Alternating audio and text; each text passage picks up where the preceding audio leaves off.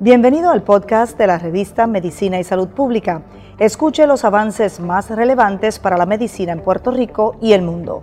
Si desea ver este podcast en vídeo, puede hacerlo en nuestro canal de YouTube Revista MSP.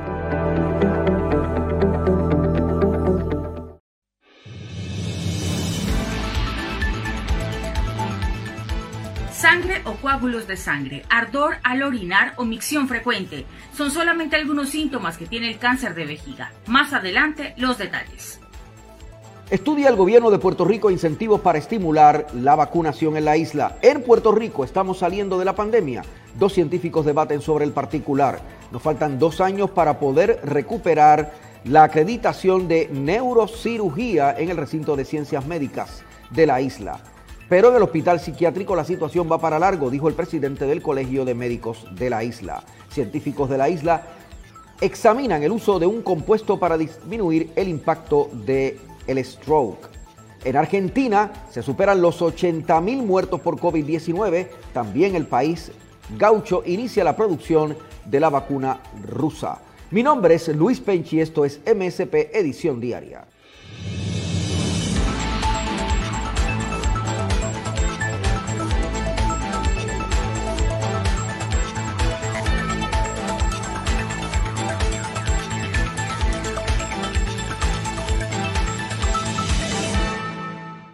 El secretario de Hacienda Francisco Párez anticipó que antes de que finalice el mes de julio el gobierno tendrán listo un incentivo económico para motivar a que más personas se vacunen contra el COVID-19. Esto será parte de una estrategia junto al Departamento de Salud para intentar alcanzar la inmunidad de rebaño. Se están evaluando distintos tipos de incentivos. Ya nosotros sometimos una propuesta e incluso de cómo podemos utilizar las loterías de Puerto Rico para estos fines.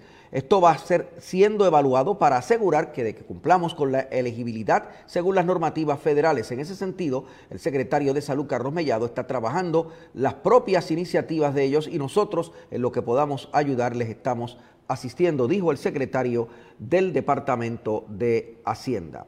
El cáncer de vejiga es estudiado en el mundo entero, es un cáncer eh, muy fuerte y se ha confirmado que el uso del tabaco es uno de los factores precipitantes para este tipo de cáncer. Mayelín Velosa tiene los detalles. Gracias al compañero Luis Penchi desde los estudios principales de MSP Misión Diaria. Recuerda que la más completa información de salud y ciencia está en www.medicinisaludpublica.com. En Facebook estamos como Revista Medicina y Salud Pública y en Instagram como Revista MSP. El tabaquismo es el factor de riesgo por excelencia para el cáncer de vejiga. La probabilidad de que los fumadores padezcan cáncer de vejiga es casi el triple de las que tienen los no fumadores. En el siguiente video conozca más acerca de los diferentes tipos de cáncer de vejiga que existen y su formación. ¿Qué es el cáncer de vejiga? El cáncer de vejiga se origina cuando las células que componen la vejiga urinaria comienzan a crecer de forma descontrolada. Conforme se desarrollan más células cancerosas, estas pueden formar un tumor y con el pasar del tiempo extenderse a otras áreas del cuerpo. El carcinoma urotelial, también conocido como carcinoma de células transicionales TCC, es el tipo más común de cáncer de vejiga. En los Estados Unidos, solo alrededor del 1% al 2% de los cánceres de vejiga son carcinomas de células escamosas. Al observarlas con un microscopio, las células se parecen mucho a las células planas que se encuentran en la superficie de la piel. Casi todos los carcinomas de células escamosas de la vejiga son invasivos. Hay muchos factores de riesgo que pueden hacer que una persona tenga más probabilidades de padecer cáncer de vejiga. Factores de riesgo. Tabaquismo. El tabaquismo es el factor de riesgo más importante para el cáncer de vejiga. La probabilidad de que los fumadores padezcan cáncer de vejiga es al menos el triple de las que tienen los no fumadores. El hábito de fumar causa alrededor de la mitad de todos los cánceres de vejiga, tanto en hombres como mujeres. Exposición en el lugar de trabajo. Ciertas sustancias químicas industriales se vinculan al cáncer de vejiga. Los productos químicos conocidos como aminas aromáticas, tales como la benzidina y la beta-naftilamina, se usan algunas veces en la industria de los colorantes. Estas pueden causar cáncer de vejiga.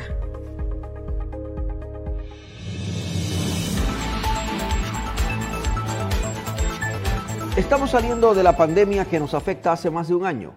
El doctor Fernando Cabanillas, un prestigioso médico de San Juan, dice que sí. Esto lo dijo en una entrevista en el día de ayer. Bueno, yo creo que estamos en el principio del final.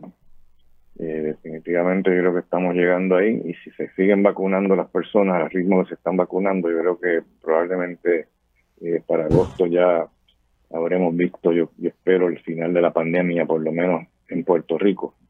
Obviamente seguirá llegando gente de afuera, algunos infectados, porque todavía hay muchos países que la vacunación está por el piso, incluyendo sitios bien cercanos a nosotros, como la República Dominicana, que no sé qué, por alguna razón los dominicanos no se quieren vacunar. Aparentemente hay mucho miedo a la vacuna. Mm. Así que seguirán viniendo algunos casos y esporádicamente ocurrirán algunos, pero yo creo que ya eh, eh infecciones así que, que ocurran eh, localmente en la comunidad. Pero la epidemióloga del recinto de ciencias médicas de la Universidad de Puerto Rico, la doctora Cruz María Nazario, dio una versión distinta, un análisis diferente en una entrevista con MSP Edición Diaria. Aquí está su señalamiento. Yo creo que, que a pesar de que todos queremos decir eso, que estamos saliendo de la pandemia, el problema que tenemos es que los datos que ofrece el Departamento de Salud no son muy alentadores. Eh, aparentemente hay otra información que se ofrece, pero que no es la oficial. Si yo solamente tengo como información oficial la página del Departamento de Salud, lo que yo pude calcular esta mañana es que la población de Puerto Rico que está vacunada completa, completamente, según el Departamento de Salud, es un 50%. No es ni un 80, ni un 60, es un la mitad de la población que tiene la edad, mayores de 12 años, que tienen la edad para vacunarse, está vacunada. Y uno puede decir, bueno, eso es mucho comparando con que no teníamos nada antes. Pero si lo vemos por población, mira, la persona, el, el grupo más vulnerable son las personas mayores de 65 años. Y de esa población, solamente el 57% está vacunada completa. Tiene la serie de vacunas, las dos vacunas o la una o la de Johnson Johnson, si esa fue la que le pusieron. Eso no nos pone fuera de peligro, todavía estamos al margen de que pueda ocurrir una situación eh, crítica.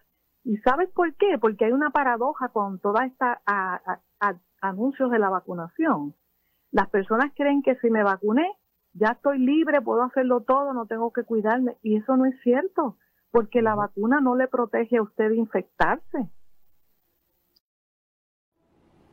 Los directivos en Puerto Rico del recinto de ciencias médicas de la Universidad de Puerto Rico decidieron no solicitar un pedido de reconsideración sobre la falta de acreditación que ha sido extendida al programa de neurocirugía del recinto. El presidente del Colegio de Médicos de Puerto Rico, Víctor Ramos, dijo que lo hicieron bien, que en dos años Partiendo de cero, podremos recuperar la acreditación de este importante programa. Víctor Ramos habló con MSP. Bueno, la anestesia, que es el único referente, la, la residencia previa que se había perdido, en dos años se logró acreditar un programa, un programa nuevo, ¿verdad? Mientras eh, en lo que ocurre, lo que lo que pasará es que el servicio de neurocirugía se dará, los neurocirujanos estarán operando y habrá un grupo de médicos, lo que se llama house staff, que manejará la parte preoperatoria y postoperatoria de, de, los pacientes, ¿verdad? Como ocurre eh, regularmente en los, en los hospitales que no tienen programas de, de, de residencia, en lo que en lo que se logra la acreditación, yo creo que lo que hizo la la rectora, la doctora Wanda Maldonado, que ha sido por años decana de la Escuela de Farmacia, alguien muy comprometida con la universidad, y el nuevo decano de la Escuela de Medicina, el doctor Humberto Guiot, también una persona altamente responsable, es lo correcto. El Hospital de Psiquiatría de Río Piedras es otro que no tiene acreditación pero ahí la situación es más complicada y va para largo, dijo el presidente del Colegio de Médicos de Puerto Rico, Víctor Ramos, habló con MSP. Bueno, el, problema del hospital psiquiátrico y los hospitales psiquiátricos públicos en general ciertamente va mucho con la población que se atiende. Muchos de los pacientes eh, están para estar dados de alta, pero no tienen dónde irse. Sea, que, el programa de hospital psiquiátrico eh, yo creo que es mucho más complejo que, que, incluso esto de neurocirugía. Es un problema de, de años que, que, ciertamente necesita muchos recursos para poder arreglar. y, para, y para conseguir la, la reacreditación de psiquiatría va a pasar más tiempo y va a ser más difícil. Es algo más, más complicado, sí, porque no eh, eh, va más allá. Hay, asuntos administrativos, hay asuntos de, dinero, de que no se dedica la cantidad suficiente a, las partes de salud mental, esto versus lo que se, se, el dinero que se invierte en salud física Así que ciertamente los hospitales de salud mental siempre tienen eh, problemas, en los hospitales públicos de salud mental.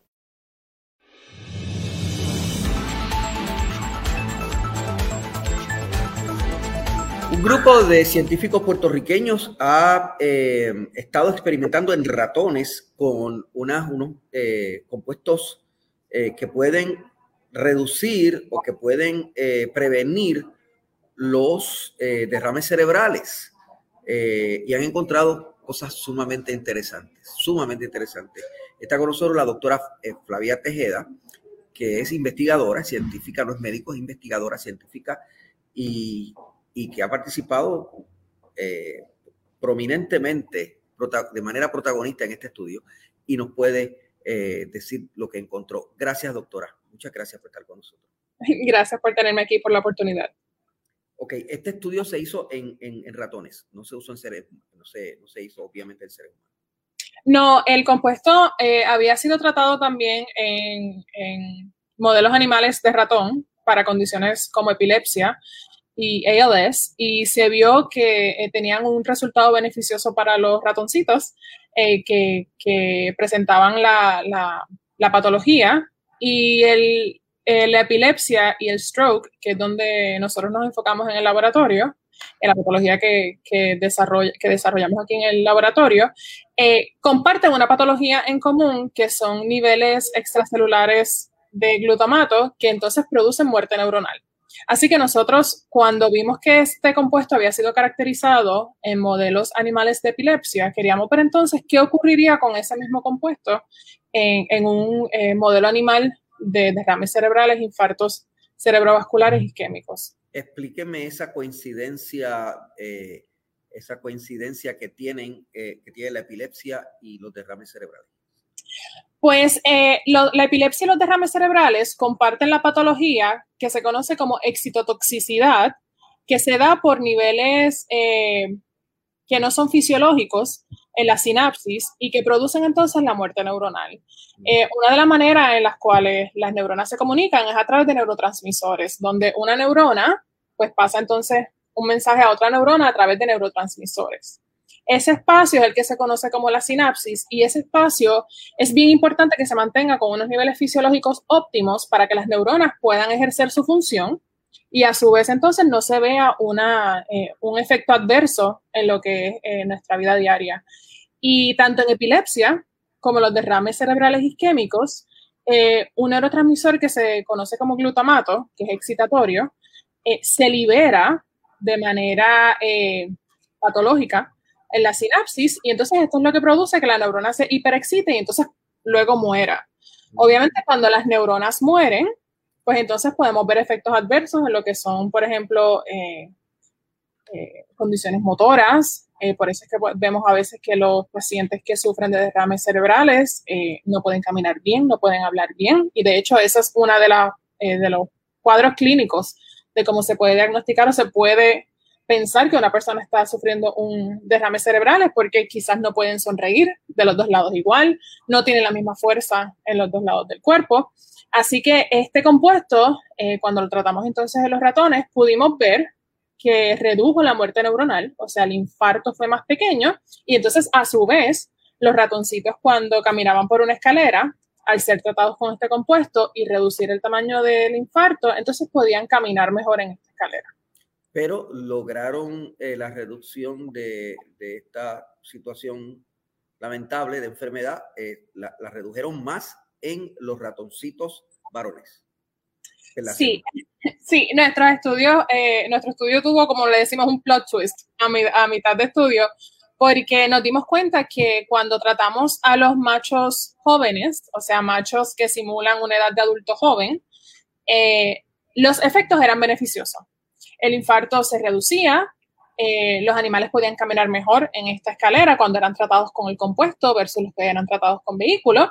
Pero entonces cuando repetimos la misma metodología en, los ratones, en las ratoncitas hembras, nos percatamos que no había ninguna diferencia. Eh, este compuesto lo que hace es eh, sobreexpresar, o sea, tener más cantidad de una proteína que nosotros conocemos como el transportador de glutamato.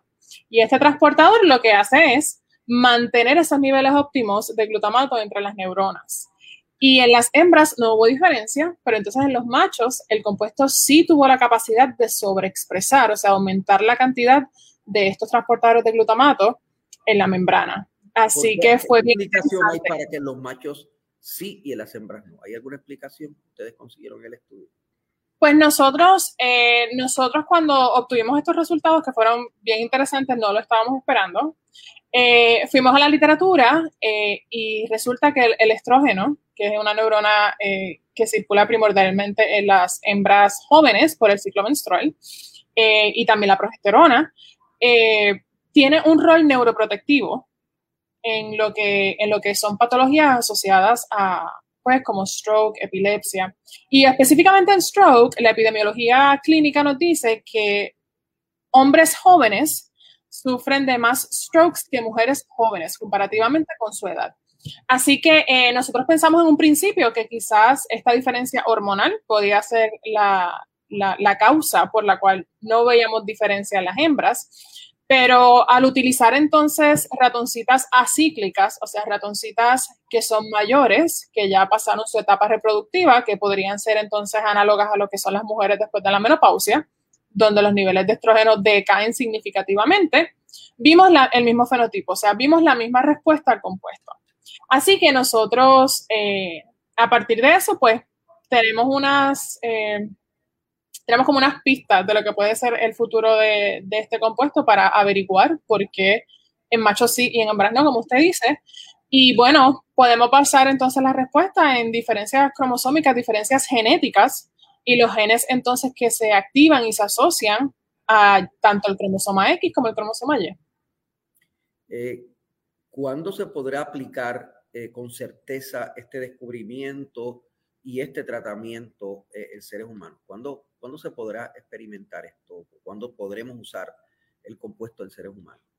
Bueno, primeramente, este compuesto, eh, como le dije, ya que es, eh, solamente presenta beneficio en lo que son los machos jóvenes, se tiene que investigar un poco más sobre por qué no funciona en las hembras, eh, proponer algún mecanismo o encontrar alguna molécula por la cual este compuesto pueda entonces ejercer el, el rol que está ejerciendo en los machos jóvenes.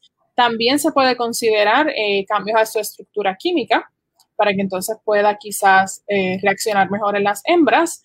Pero hasta que eso no se pueda dilucidar, entonces no podemos movernos a estadios clínicos, ya que debería ser una droga que pueda tener beneficio tanto para hembras y machos o mujeres o hombres. O sea, sería inaceptable que, no se pudiera usar por, Pues por el momento, una de los, eh, ya que los hallazgos fueron dependientes del sexo, eh, es bien importante entender entonces por qué en machos sí y en hembras no antes de mover los estadios clínicos.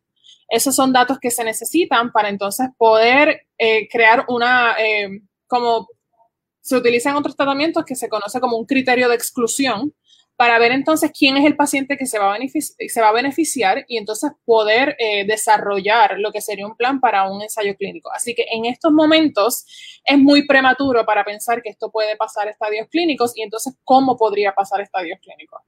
Nos falta mucho. Falta mucho. Gracias, doctora. Gracias por estar con nosotros, la doctora Flavia eh, Tejeda, eh, quien es una especialista en biología, ¿verdad? Una doctora, una investigadora. Gracias por estar con nosotros. Gracias a ustedes por tenerme. Esto es MSP Edición Diaria. La hidradenitis supurativa suele aparecer mayormente en adultos jóvenes, en mujeres en torno a los 20 años de edad, pero más es más infrecuente después de los 55 años de edad. Su prevalencia es de 1.4% en Europa. En Puerto Rico se ha descubierto que no tenemos suficientes especialistas para atender la situación, según este informe de la compañera Bruni Torres.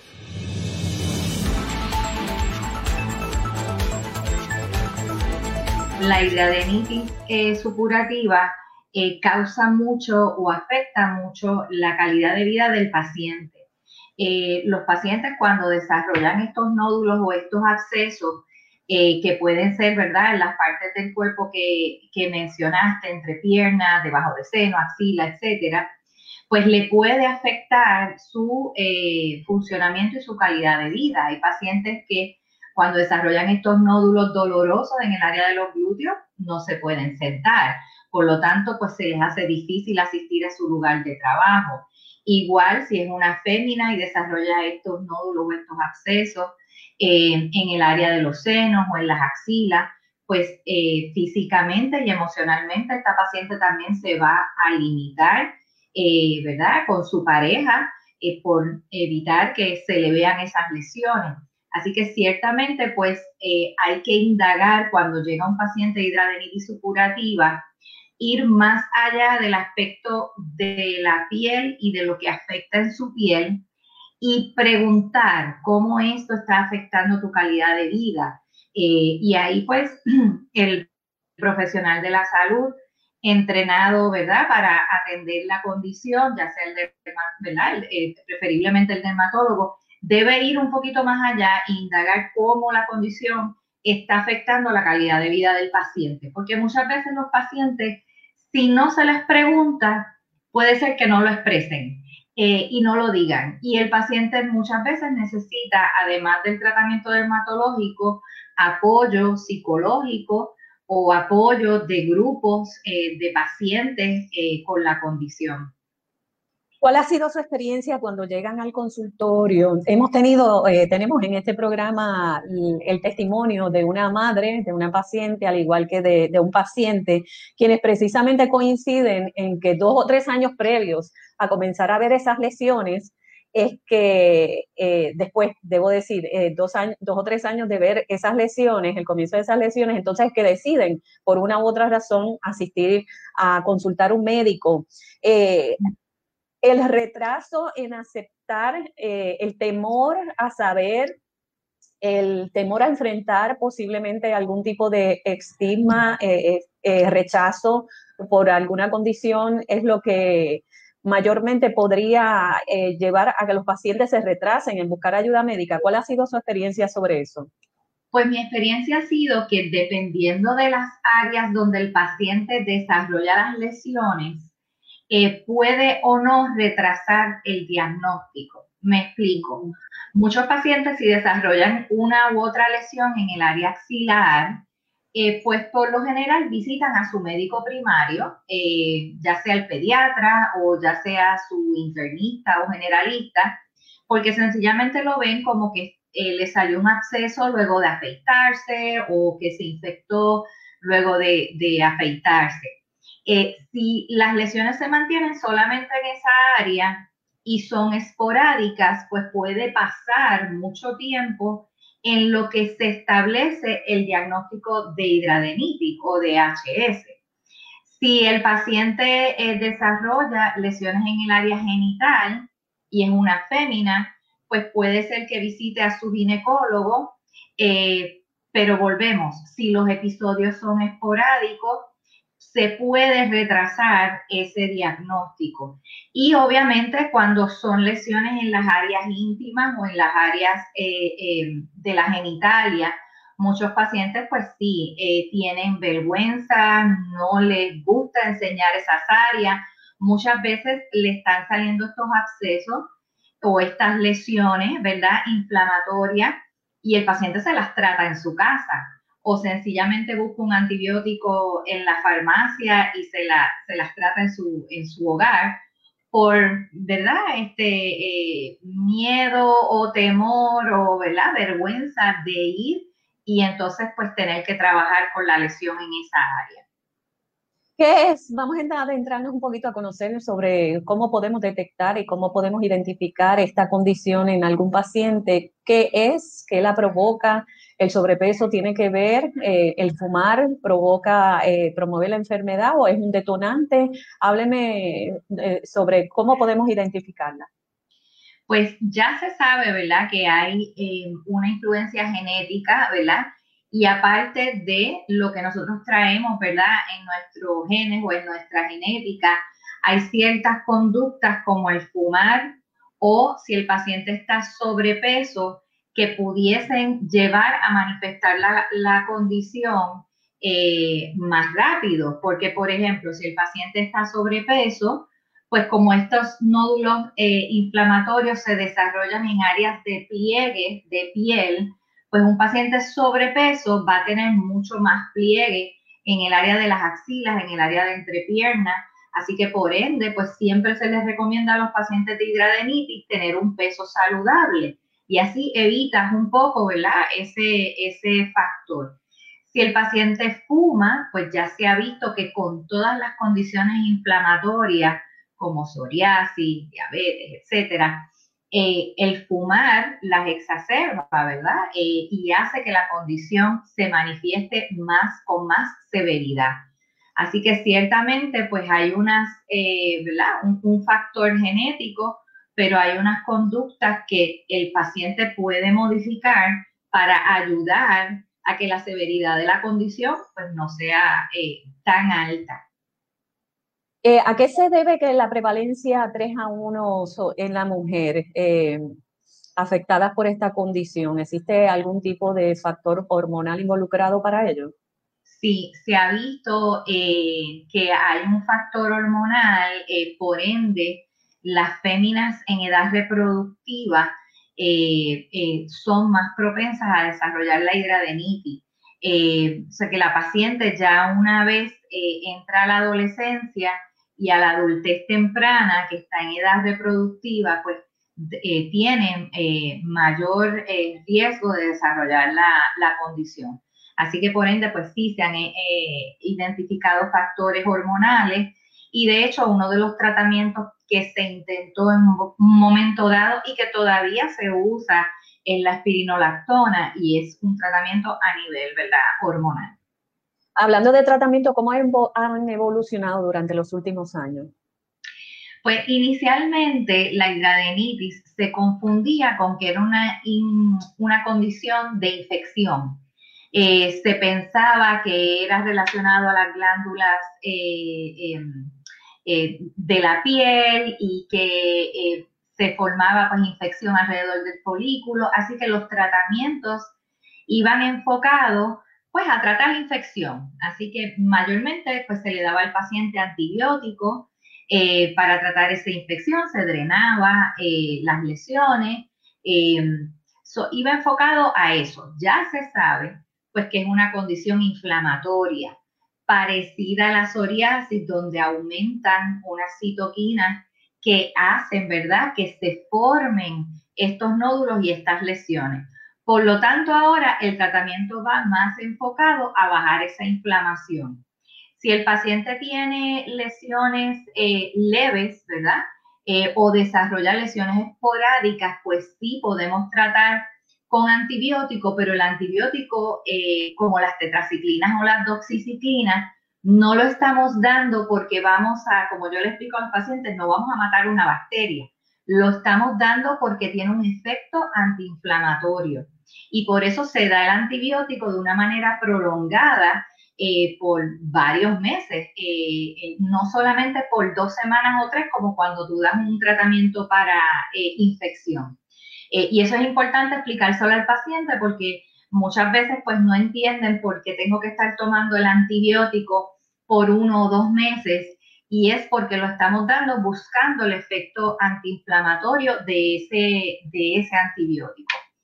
Sí se puede entonces tratar eh, em, con jabones de, peróxido, eh, antibióticos tópicos y obviamente pues si el paciente se mantiene con lesiones esporádicas o no desarrolla tejido de cicatrización eh, lo que se llaman los sinus tracts o fibrosis en el área, pues te puedes mantener ahí.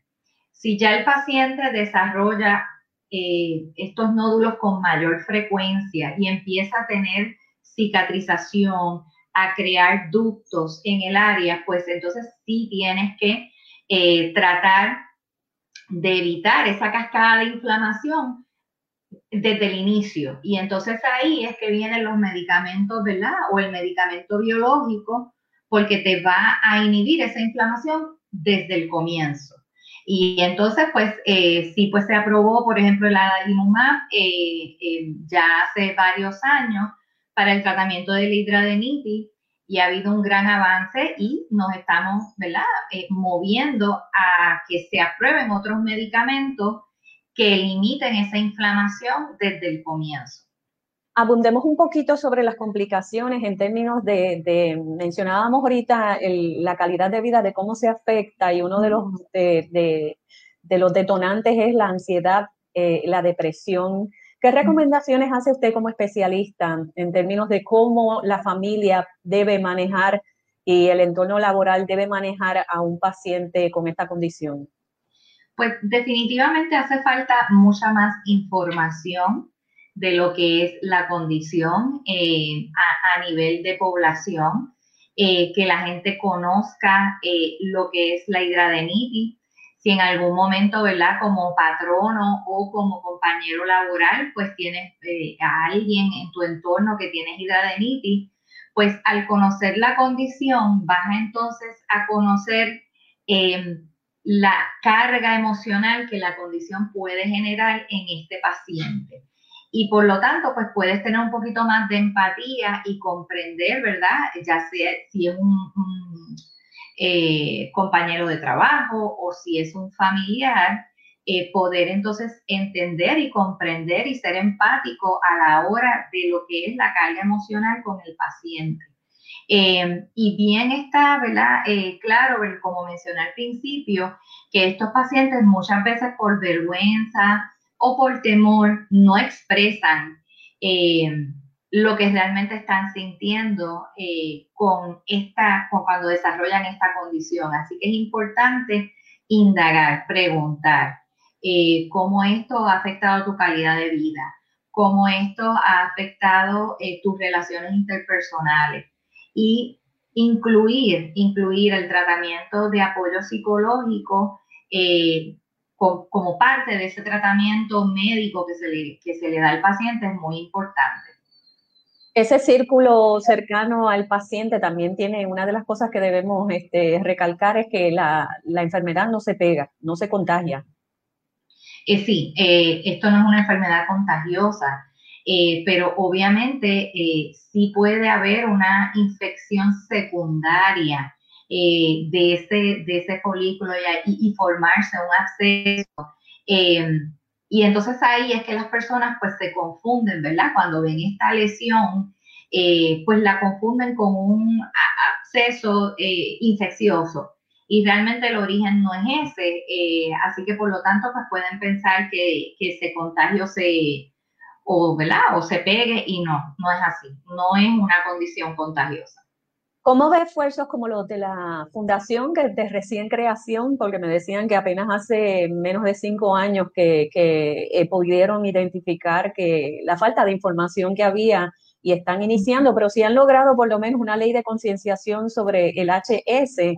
Estos esfuerzos son sumamente necesarios. Em, ¿Qué opina usted sobre cómo, hacia dónde deben ir dirigidos esos esfuerzos educativos? Pues mira, el esfuerzo educativo tiene que no solamente ir hacia el paciente que padece la condición, ¿verdad? Sino obviamente pues a la población general, porque volvemos pues eh, a medida que se da a conocer los síntomas, se pueden identificar más pacientes. Yo no dudo que de aquí a unos años la prevalencia de hidradenitis aumente y no va a ser necesariamente porque es que la, prevalencia o la condición está aumentando, es porque se están identificando los casos, porque eh, hasta hace unos años, ¿verdad? Eh, donde se empezó a, comprender un poquito eh, la, lo que nosotros le llamamos la patofisiología, por qué se forma la condición, definitivamente hay mucho paciente que no está diagnosticado. Así que mientras más a nivel de población se lleve este mensaje y se eh, dé información con anuncios en sitios públicos, eh, sobre todo pues en el área de, la, de las facilidades de los baños, por ejemplo, en sitios públicos y que la gente mire y capte o a, ¿verdad? a nivel de, de, publicidad vea y, y, se expresen esos síntomas, ¿verdad? O se expliquen esos síntomas y que el paciente eh, diga, caramba, yo creo que yo puedo cumplir con esos síntomas, déjame buscar ayuda médica. También hace falta información eh, y educación a nivel eh, médico. Em, tenemos todavía, ¿verdad?, médicos generalistas e incluso especialistas que quizás no conocen a fondo em, la condición. Así que, por lo tanto, es importante que el, el médico cuando le llegue un paciente lo puede identificar y lo pueda referir si es que ¿verdad? No, no, no está entrenado en, el tratamiento de HS para poderlo eh, referir. Así que también nos hace falta mucho educación eh, a nivel eh, médico a los mismos profesionales de la salud. sí. profesionales de la salud, correcto. Otro, otros retos que pudiésemos identificar, doctora, y usted me corrige, si hay suficientes especialistas en Puerto Rico con, con la situación que estamos viviendo, que hay muchos profesionales de la salud que se van a hacer su práctica a, Estados Unidos y, alrededor del mundo. Eh, eh, también, ¿qué retos representa el acceso a los medicamentos y el costo de los tratamientos? ¿Cómo ha eh, sido su experiencia con eso? Bueno, a nivel de acceso a profesional médico, eh, sí estamos teniendo un reto eh, grande. Eh, no hay ¿verdad? especialistas suficientes en el país para atender esta condición.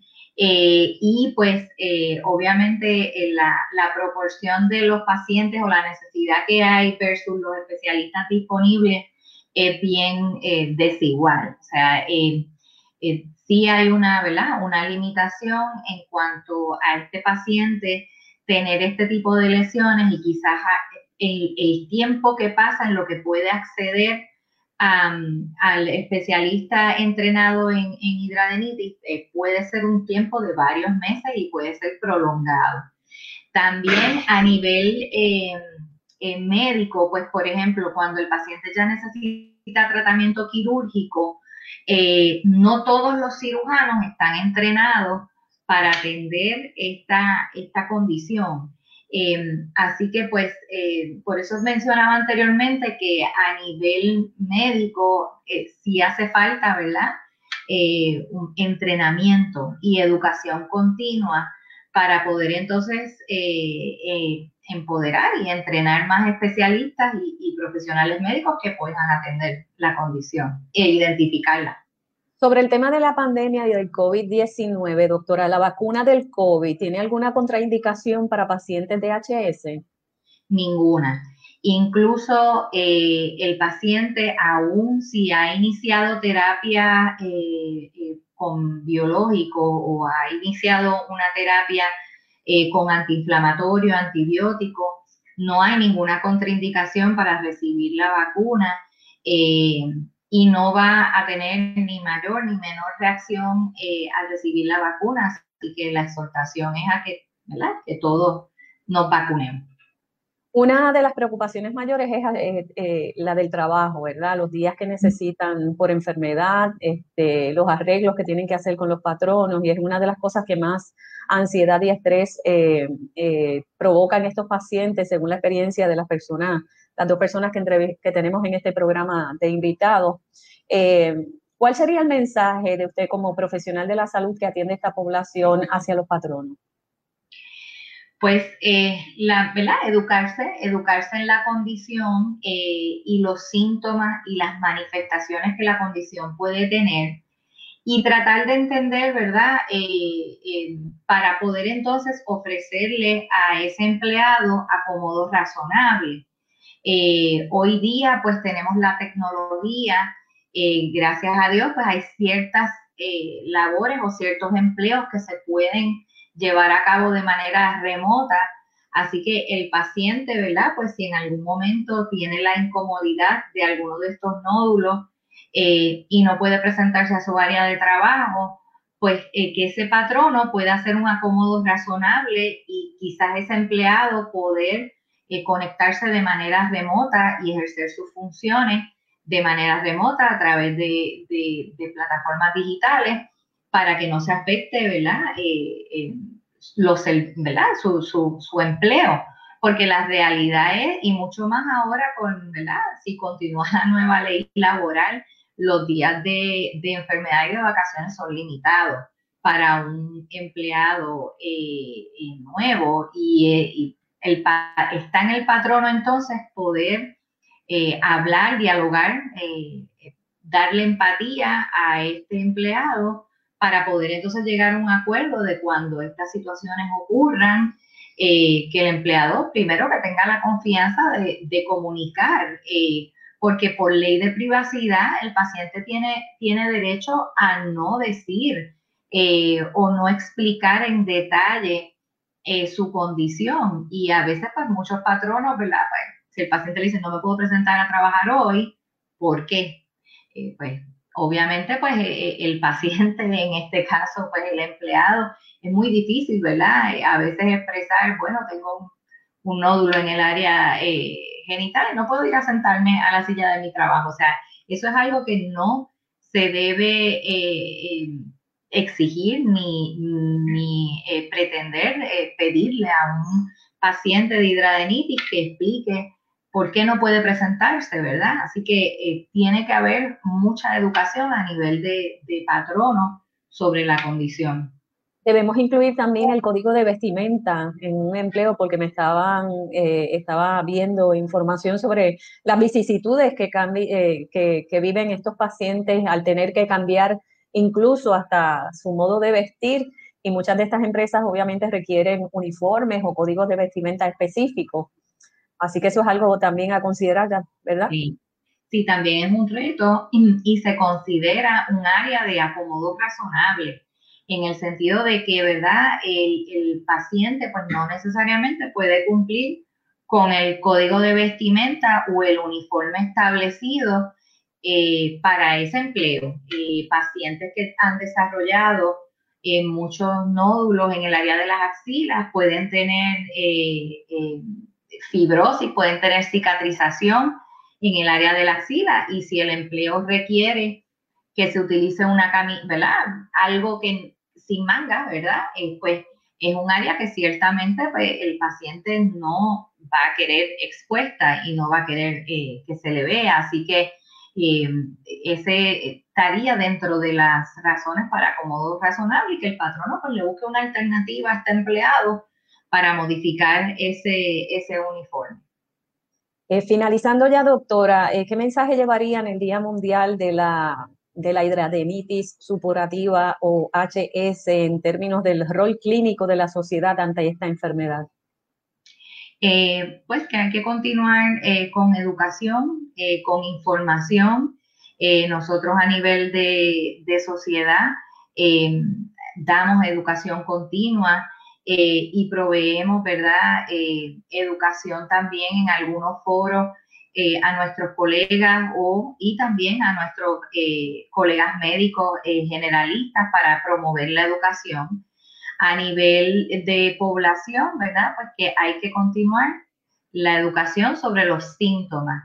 esta información que llega también a través de las redes sociales sobre los síntomas de la hidradenitis, ser, ¿verdad? un poquito más agresivos en torno a, todos los ámbitos de, la eh, comunicación de esos síntomas para que los pacientes que estén todavía sin diagnosticar puedan eh, leer y, tal vez pensar que puedan tener hidradenitis supurativa y a su vez entonces pues, buscar ayuda médica y recibir un diagnóstico. De esta manera, mientras más temprano se diagnostique el paciente de hidradenitis supurativa, que eh, se puede ayudar a prevenir la progresión de la enfermedad y que no tengamos pacientes con hidradenitis moderada o severa, que ya pues entonces causa eh, un daño mayor al paciente y afecta más su calidad de vida. Así que el paciente, pues, exhortarlo que busque ayuda médica, eh, eh, que venza el miedo o el temor que pueda tener de recibir el diagnóstico, que ahora pues hay otros tratamientos disponibles y ya hay estudios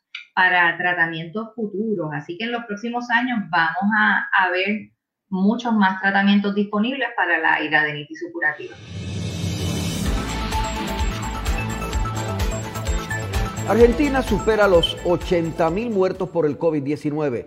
Más de 4 millones de personas han sido contagiadas por la pandemia y en estos momentos hay 7 mil hospitalizaciones. Aquí está el informe de la agencia de prensa de Francia. Más de 80 mil personas han muerto por COVID-19 en Argentina. Así lo informó el viernes el Ministerio de Salud, mientras el país registra un promedio diario de fallecimientos superior a 500 la última semana. Asimismo, se contabilizan casi 4 millones de contagios desde el inicio de la pandemia en este país de 45 millones de habitantes. La cantidad de pacientes internados por coronavirus en cuidados intensivos es superior a los 7.600, lo que lleva la ocupación de camas para pacientes graves al 78,2% a nivel nacional.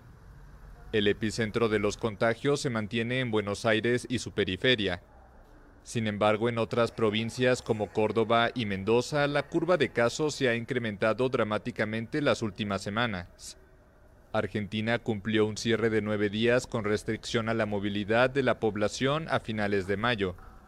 El gobierno se propone dar un nuevo impulso a su plan de vacunación con la producción en Argentina de la vacuna rusa Sputnik V. 11 millones de personas ya fueron inmunizadas, en un plan que también incluye los fármacos de Sinopharm y AstraZeneca. También en Argentina se inicia la producción de la vacuna rusa contra el COVID-19. Aquí el detalle de AFP. Argentina comenzará a producir la vacuna Sputnik V. El anuncio fue hecho el viernes en una conferencia virtual conjunta del presidente argentino Alberto Fernández y su par ruso Vladimir Putin. Hoy empezamos ya el trabajo concreto para empezar a producir en Argentina la Sputnik V. El día domingo, si Dios quiere, un avión estará partiendo de Moscú, trayendo el principio activo para que empiece la producción en Argentina de inmediato. Argentina fue el primer país de América Latina que homologó en diciembre pasado la vacuna del laboratorio ruso Gamaleya. Para nosotros ha sido muy valioso, porque millones de argentinos han visto preservar su vida gracias al desarrollo científico de Rusia en el que siempre confiamos. A partir de ahora, el laboratorio privado argentino Richmond se encargará de la fragmentación y envasado de la vacuna, con una capacidad de producción inicial de un millón de dosis mensuales que espera llevar hasta 5 millones en un periodo de un año. Argentina ha aplicado hasta ahora a su población 10.400.000 dosis de diferentes vacunas, entre estas la Sputnik V, pero también la de AstraZeneca y la de Sinopharm. El país suma 3.800.000 infectados y se acerca a los 80.000 fallecidos por COVID-19 en una población de 45 millones de habitantes. Esto ha sido MSP en edición diaria. Estamos todos los días aquí a las 7 de la mañana, pero ustedes también pueden accedernos accediendo a nuestra página a través de todas nuestras plataformas con información del COVID-19, investigaciones científicas, condiciones de salud en Puerto Rico y a lo largo y ancho del planeta. Hemos estado bajo la dirección técnica de Fabiola Plaza y la dirección general de Carlos Alexis Lugo Marrero. Mi nombre es Luis Penchi, cubrimos la ciencia porque la ciencia es noticia.